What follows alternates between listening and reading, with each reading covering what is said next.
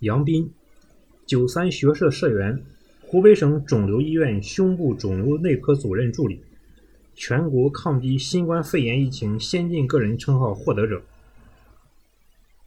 在新冠肺炎疫情期间，他勇挑大梁，主动请战雷神山医院，并担起医疗队队长重任。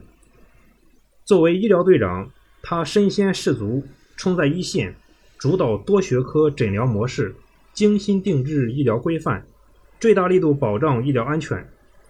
作为医疗队唯一女医生，她在提供医疗服务的同时，还把病人当亲人，不仅关注他们的日常生活，更用耐心、细心抚慰着或焦虑、或低落的病人。在大家眼里，这位年轻的八零后女医生。永远是朝气蓬勃、雷厉风行，同时又那么温柔如水，仿佛一朵绽放的战地之花。义无反顾，危急时刻担重任。二零二零年一月下旬，武汉拉响新冠肺炎疫情警报。原本打算春节回随州老家的杨斌，主动报名，作为湖北省肿瘤医院医疗应急队队员留守武汉。二月五日上午，杨斌受命率五十二名医疗队员奔赴雷神山医院。当时，雷神山医院还是一片大的建筑工地，病房还在建设中。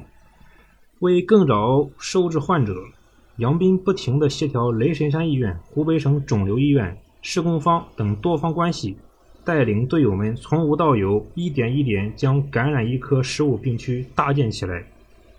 病区交付过程中，他同大家一遍又一遍检查所有房间的基础设施：水电、网通设施、空调、热水器、电视好不好用，紫外线、灯、氧气设备是否到位，门窗是否完好。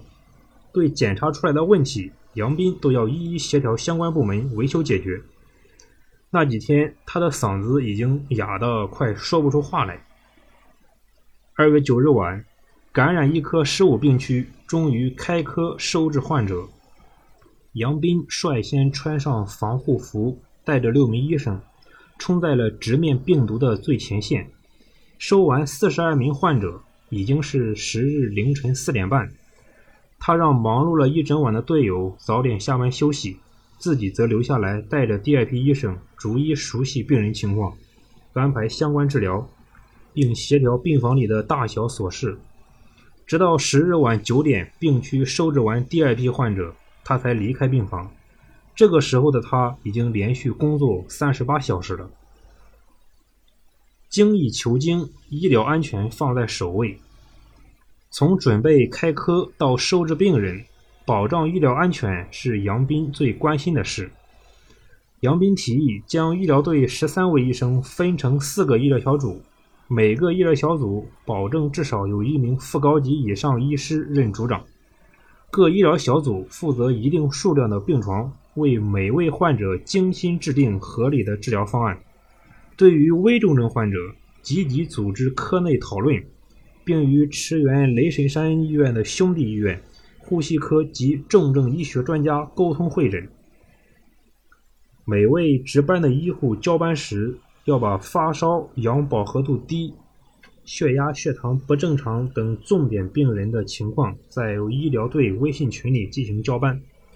他说：“我们要让病区每位患者的病情变化都能得到及时处理。”作为非传染病专科的医生，每次新冠肺炎治疗指南更新后，杨斌都要认真学习，把更新的内容吃透。然后在医疗团队里分享讨论，保证各医疗小组针对不同患者进行更合适、更有效的治疗方法。在雷神山连续奋战四十五天，杨斌和团队负责的感染医科十五病区累计收治患者六十二人，治愈出院二十七人，整个团队做到零死亡、零投诉、零感染。医者仁心，人文关怀显柔情。在雷神山医院救治患者期间，杨斌观察发现，有许多患者因为长期处于隔离状态，情绪低落或焦虑。为此，他践行着有时去治愈，常常去帮助，总是去安慰的行医准则，在给予患者精心治疗的同时，千方百计鼓励他们以乐观的心态战胜病毒。一天，六十多岁的患者梁大爷跟医护人员吵着要出院，而他的身体状况根本达不到出院标准。知道情况后，本已准备下班的杨斌返回隔离病房，特意来到梁大爷病床前了解情况。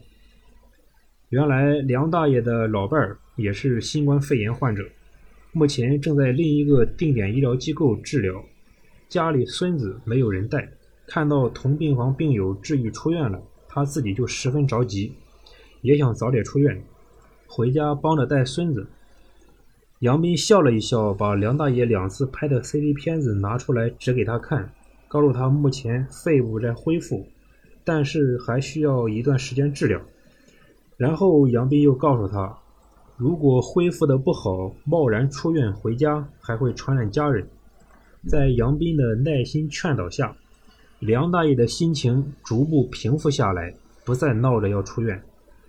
在这之后，杨斌每次查房时都会在梁大爷病床前多停留一些时间，陪他说说话。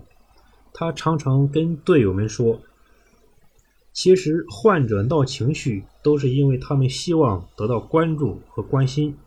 在这个特殊时期，他们的亲属都不在身边，我们就是他们的亲属。斗志昂扬，家人支持就是动力。”在雷神山的日子里，杨斌总是干劲十足，斗志昂扬。他说：“是家人的支持给了他全力战役的动力。”临出发前，上小学的女儿画了一幅《雷神大战冠状病毒》的画送给他，说：“妈妈，我会乖乖的听老爸的话，按时写作业、画画、写字。你一定要平安回来。”我的作业还要留着你回来检查呢。每当身体疲惫不堪时，杨斌就会掏出手机看看女儿画的画，而他也总会被画上歪歪扭扭的字迹给逗笑。来到雷神山以后，不打扰成为家人对杨斌的主要支持形式。在做开科准备的那几天，杨斌忙得好几天没与家人联系。他不知道的是。在这几天里，父母家的菜已经没了，二老又没有加入小区业主团购群，但他们硬是撑着没打扰他。